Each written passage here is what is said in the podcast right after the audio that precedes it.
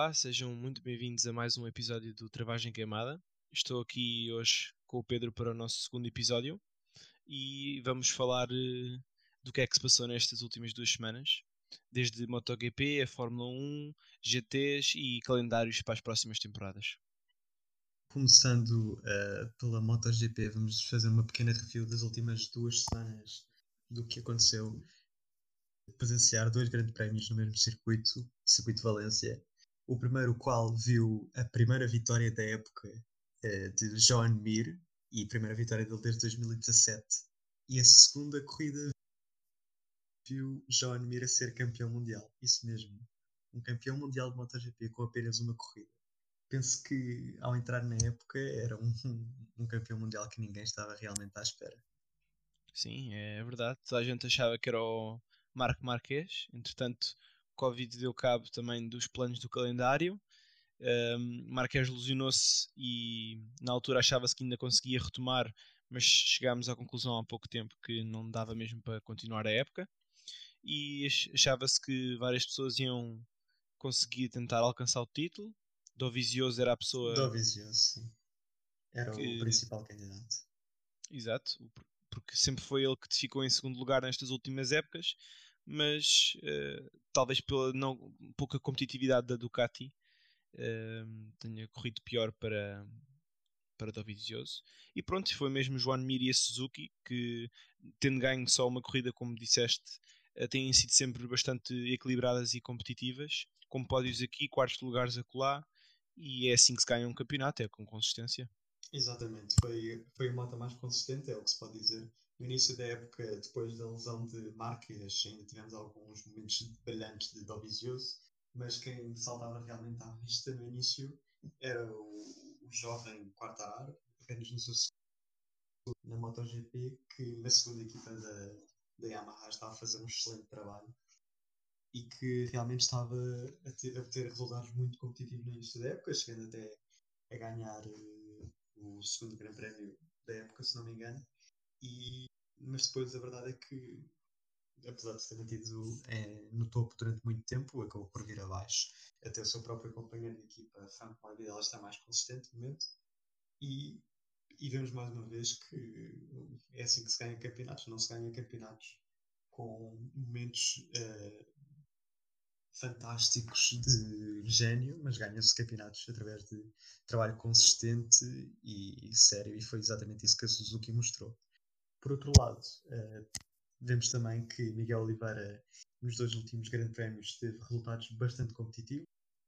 São a vitória uh, que ele conseguiu no Grande Prémio da Estíria, mas foi um quinto lugar no Grande Prémio da Europa e um sétimo lugar no Grande Prémio de Valência, um mais uma vez, o orgulho nacional a mostrar-se. E passar, passamos assim para a preview do próximo Grande Prémio, que é o Grande Prémio de Portugal, de MotoGP, onde Miguel Oliveira vai voltar a casa, não é verdade? É, em Portimão.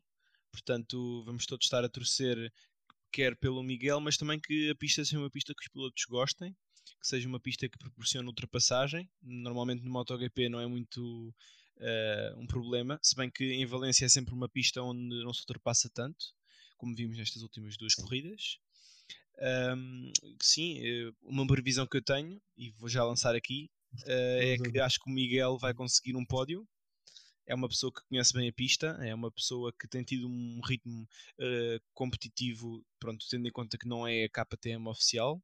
Uh, tem sempre batido pelo menos o Binder, que está na Factory Team, e portanto está, não digo ao nível do Paul Espargaró, mas tem estado muito perto e portanto acho que o pódio vai, vai surgir este, este fim de semana. É uma pista com bastante uhum. ondulação. Como vimos com a, como foi na Fórmula 1, um, e o facto de ser uma pista que o Miguel já andou várias vezes, uh, apesar de ter existido o teste uh, há pouco tempo com motos de, de estrada, uh, onde todos os pilotos andaram, uh, o Miguel parte um pouco à frente, nem que seja só nas primeiras sessões, e vai estar mais habituado à pista, e isso lhe proporciona uma maior chance de, de pontuar. Pois é verdade. Infelizmente não, não vai poder ter o apoio dos adeptos, uh, dos adeptos fervorosos nacionais do, do primeiro português a chegar à MotoGP de sempre, mas penso que se vai sentir realmente em casa e vai, vai utilizar esse, esse embalo para tentar obter o melhor resultado que conseguir e penso que vamos estar todos olhos fixados na televisão a torcer pelo nosso Miguel. Exato. Um, vai ser eh, um grande prémio interessante, de certeza, e cá estaremos nos próximos episódios para comentar sobre o que vai acontecer. É também em Portimão que uh, há pouco tempo foi a última ronda do LMS, do European Le Mans Series, onde um, bastava uh, ao Felipe Albuquerque participar, portanto não precisava mesmo de pontuar porque já era campeão, mas uh, fizeram uma boa corrida e acho que estou, está muito parabéns, ele e a equipa fizeram uma época impecável e, e merecem. É verdade, mais uma vez o orgulho nacional a vir ao de cima. Uh, realmente os portugueses desta época estão de orgulho no automobilismo, tanto o Miguel Oliveira como o Félix da Costa como o Felipe Albuquerque, estão a representar muito bem o nosso país. Nunca tivemos uh, tanto nível em termos de pilotos em qualquer uma das categorias como agora. Penso que são avanços bastante positivos e no futuro, quem sabe, se calhar um campeão de Fórmula 1. Sim, sim, talvez, vamos ver. Uh, o, há pouco tempo, acho que foi há dois ou três dias, portanto, no início deste, da semana onde este podcast está a sair, que o Felipe Albuquerque deu uma entrevista ao, eh, no programa do Maluco Beleza. Um, e ele disse que grande, brevemente ia conseguir dar novidades sobre o que vai acontecer em 2021. Ele deu assim uma pista ou outra que era relativamente ao projeto da Hipercar, portanto, pode ser que, que, se, que se, verifique assim um, um português no Hipercar, Peugeot ou o que for. Uhum. Um, mas é, ia ser bastante, bastante bom um piloto estar na, na classe mais competitiva de Le Mans e dos carros feitos para Le Mans. Pronto, é, é agora esperar. O Félix da Costa já disse que vai estar com a equipa da DS mais um ano e é para tentar outra vez o campeonato. Pois claro. Uma equipa muito competitiva que esperemos que continue assim. Passando para o tema da Fórmula 1, eh, o Martim vai dar agora um, uma pequena revisão na, no, no passado Grande Prémio, que provou ser bastante interessante, especialmente no sábado, não é? é verdade. Tivemos, um, desde que foi o último episódio, tivemos o Grande Prémio da Emilia Romana, em Imola. Uh, um grande prémio onde foi a Mercedes basicamente a, a, equipa a bater como tem sido sempre, mas a Red Bull a entrar mais próximo. Uh, foi uma corrida um pouco caótica e sortuda do, na parte, por parte do Lewis Hamilton, que teve sorte na medida em que o safety car virtual entrou exatamente quando o Hamilton eh, estava perto da zona das boxes e durou o tempo de entrada e de saída uh, das boxes. Portanto, o Hamilton beneficiou completamente, estava em terceiro, passou a primeiro e depois o Bottas teve muito azar eh, na medida em que teve danos na, no carro desde a segunda volta e assim como o Max conseguiu ultrapassá-lo, uh, passou à frente e e estava em caminho para um segundo lugar até que aconteceu aquele furo bizarro. Aparentemente já se viu que foi um pedaço de fibra de carbono que cortou o pneu ao meio, basicamente, desde a carcaça de fora até a carcaça interna. Portanto, foi um corte fundo no pneu e que acabou com as chances de, de mais um pódio. Portanto, faz com que o Max não tenha tido nenhum pódio uh, em Itália este ano e, para além disso, tenham sido todos os, as corridas italianas ele não conseguiu acabar. Portanto, foi sempre para casa mais cedo, digamos assim. Realmente azar. Outro piloto também tem estado com azar, é o Valtteri Bottas, não é? Exato, que... portanto, na corrida de Imola teve azar com, com danos, na corrida de no, no Grande Prémio da Turquia uh, dá um toque com Esteban Ocon na primeira volta em dois sítios diferentes, na curva número 1 e na curva 9. No segundo toque uh, apanhou mais um pouco de dano e por isso é que esteve sempre a fazer peões a corrida inteira. Aquilo parecia uma, pois, um carro de rally. Parecia quase uma cena 20 de filme. A pista não estava em boas, a pista não estava em boas condições. Uh, o, o relevado. o asfalto. O asfalto estava em muito, demasiadas boas condições. Acho que é a palavra certa para se descrever. É um asfalto muito verde, Sim portanto pouca aderência, a chuva misturou-se com os óleos e só, foi complicar a história. A Red Bull, que parecia ter sido a equipa mais competitiva, assim que a pista começou a, a secar, um, perderam a vantagem toda que tinham e foi mesmo a Mercedes que capitalizou com o Hamilton que tiveram se calhar um pouco de sorte porque ninguém sabia perceber qual é que era hum, o comportamento dos pneus e o que se ficou foi que mesmo pneus com 40, 50 voltas como foi o caso do Hamilton, do Pérez e do próprio Norris um, conseguiam um, andar os pneus intermédios esse tempo todo e o que aconteceu foi que esses pneus passaram a ser pneus uh, portanto slicks, ou seja, sem serem pneus de chuva, entrar à temperatura ideal e correr a velocidades uh, que não se tinha corrido no fim de semana inteiro. Sim, uh, tens completamente razão, Martinho. A verdade é que em todos os grandes prémios em que há asfalto novo, os pilotos parecem reclamar, já foi mesmo em Portimão. Uh, é normal a perda de aderência, ainda não, ainda não há borracha bem uh, posta perante, perante o asfalto, agarrar bem os carros nas curvas e realmente percebo que fica difícil. É mais ou menos o mesmo efeito que acontece, mas se calhar após chover, mesmo com a pista já seca, a verdade é que não há borracha para agarrar. E essa borracha, como é que se ganha? Quando já são feitas várias voltas, e por isso também é que ao longo do Grande Prémio os pilotos foram encontrando o seu ritmo. É? é verdade, foi o que aconteceu. Pronto, temos que dar os parabéns ao Hamilton por ter igualado o recorde do Schumacher. Tem sido um piloto dominante e que, cuja dominância foi só mesmo interrompida por Rosberg no ano de 2016 portanto, para o ano cá estaremos mais para falar sobre mais um campeonato ganho pelo Hamilton, porque os carros, carros não mudam muito. Vão ser iguais para o ano. Em princípio, em princípio será mesmo o oitavo, o oitavo título para ele, a não ser que a Red Bull consiga evoluir bem o carro, que a Ferrari recupere, ou que o Bottas realmente leve, leve este desafio e, e que ele leve a sua performance para conseguir finalmente bater o campeão em título. Ah, penso que um bom desafio para Bottas antes de pensar em campeonatos é deixar de dar peões. Penso. Enfim, continuando.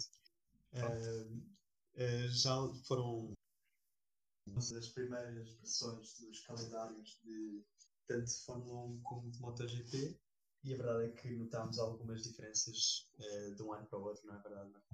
Sim, começando na Fórmula 1, o calendário é muito parecido àquilo que se apresentou para este ano uh, antes do Covid e portanto uh, acho que a única alteração é mesmo uh, a não existência de, de, Vietnã que o promotor e o principal para, para ti, eu gosto sempre de pistas novas, portanto seria uma experiência, acho que não podemos estar a criticar antes de não termos corrido lá. O promotor principal da, da, pista e da organização envolvida da pista foi preso por crimes financeiros e, portanto, a principal pessoa que fez com que a Fórmula 1 viesse a Vietnã está fora da, da imagem, fora da situação e, portanto, estão a haver negociações para ver se realmente se adiciona ou não. Deixam um espaço em branco, um espaço onde Portimão, Imola e até mesmo na Turquia, onde viemos agora, Exatamente. Pode, pode dar. E depois há algumas trocas de, de pistas, como por exemplo a Holanda passa mais para o final do ano, e a introdução de, da corrida na Arábia Saudita. Controversa. Uh, eu acho que, na minha opinião, acho que o desporto é uma forma de quebrar barreiras e, portanto, uh, acaba sempre por ser bom. É mais uma corrida, é mais show, é uma possibilidade de vermos os pilotos a correr e a lutarem entre si. E, portanto, acho que a pista vai ser desenhada pelo Herman Tilke, que é muito conhecido nas pistas da Fórmula 1 e fala-se que vai ser. com curvas retas, não é verdade? Sim, mas fala-se que vai ser uma pista uh, que vai ser. cujo principal objetivo é mesmo as ultrapassagens. E essa é a indicação que a imprensa uhum. da Arábia Saudita tem dado. Uh, e portanto, vamos ver a pista quando estiver uh, finalizada. Cá estaremos para analisar. Esperemos e... que não saia outra trabalho. É verdade, sim. Uh, vamos ver o que é que acontece. E que é que, quais é que são as alterações no calendário de MotoGP, Pedro? A verdade é que o calendário de MotoGP sofreu muito poucas alterações para o calendário eh, pós-Covid. O que vemos mais uma vez, como na Fórmula 1, é, a adição de grandes prémios que podem vir a surgir, mas que ainda não estão confirmados. Portanto, e Nürburgring, se não me engano. Foram só esses dois, e, mas prometem, realmente promete, e penso que estaríamos se pudéssemos ver dois anos consecutivos de tanto fome como país, penso que promete, penso que os fãs agradecem e, e penso que todos os pilotos gostaram muito do, do traçado uh, da pista de Portimão e que é, é bom. Os fãs portugueses, mas para a alta do mundo gostam de ver uma boa corrida, um circuito de alta velocidade e penso que realmente devia ser um permanente para manter, não é? Este ano houve, porque não no próximo, não é?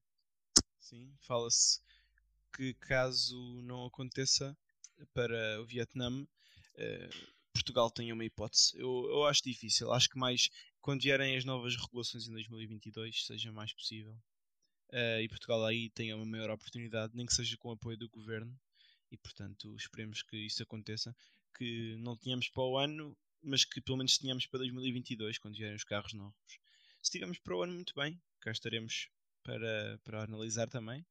E, e seria, seria muito bom, como dizes. Por fim, gostávamos só de, de tocar numa coisa que aconteceu este fim de semana. Uh, para quem acompanha uh, os GTs e gosta desse tipo de, de, corridas, foi a final do campeonato GT britânico. Deu-se na pista onde a Fórmula 1 também vai quando vai à Inglaterra, que foi a pista de Silverstone. E temos uma, uma curiosidade a dizer que hum, basicamente existe um programa que é para tentar selecionar os melhores pilotos de simulador, de videojogos até, que chama-se World's Fastest Gamer, que é uma competição organizada pela McLaren, e o objetivo é, é mesmo uh, tentar tanto separar o trigo do joio, é mesmo selecionar os melhores dos melhores. E o objetivo é transitá-los do meio virtual para o meio real e tentar ver se, se conseguem competir com alguma competitividade, não é? Portanto, se conseguem ser competitivos no meio real. E não é que o vencedor da primeira edição, uh, que estreou em monococos no ano passado, este ano entrou nesse campeonato de GTs britânico e tem sido um grande, um, uma grande estrela do campeonato. Uh, corre, corre no McLaren da equipa de Jensen Button, o campeão de Fórmula 1 em 2009. Um, a equipa que também Jensen Button corre em algumas corridas, portanto é um piloto-chefe e, e tem impressionado muito. Tenho, vi alguns vídeos das ultrapassagens que fez e é um piloto muito consistente, muito rápido e que para quem começou a correr há pouco tempo tem a chamada noção de, de racecraft muito, muito apurada. Pois, e o Martim, ao falar nesta história, relembrou-me há uns anos de um conceito bastante parecido que até chegou à televisão, que era o GT Academy, em que pegavam nos melhores pilotos de Gran Turismo, punham-nos todos a fazer uma série de provas na vida real, em carros na vida real, e o eventual vencedor ganhava como prémio um ano de contrato para, para correr pela Nissan em GTs, em diversas provas e a verdade é que o vencedor, se não me engano, em 2014, foi Miguel Faísca, um português que chegou realmente a ter sucesso e a participar eh, ano em competições diversas pela Nissan, incluindo as 24 horas de Nürburgring, onde teve resultados bastante prazíveis e conseguiu impressionar. É, é bastante engraçada a maneira como hoje em dia não, não é preciso obrigatoriamente é, ter-se a maior experiência desde cedo no mundo do automobilismo fisicamente. A prova disso é Miguel Faísca e, e tantos outros que já houve que conseguiram transitar do virtual uh, para o real através do seu talento.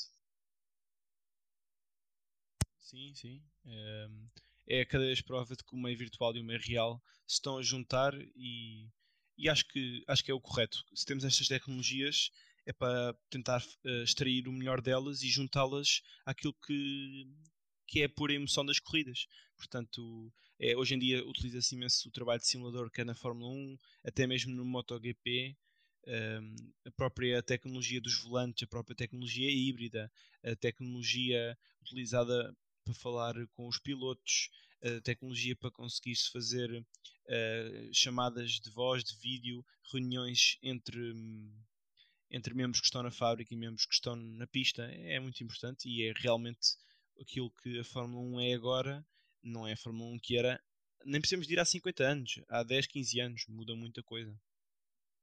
Sim, certo. É só o facto de praticamente todos os pilotos treinarem em simulador muda completamente uh, o panorama e a visão que, por vezes preconceituosa, que vários fãs, nomeadamente mais antigos, poderão ter, porque são só jogos, não é?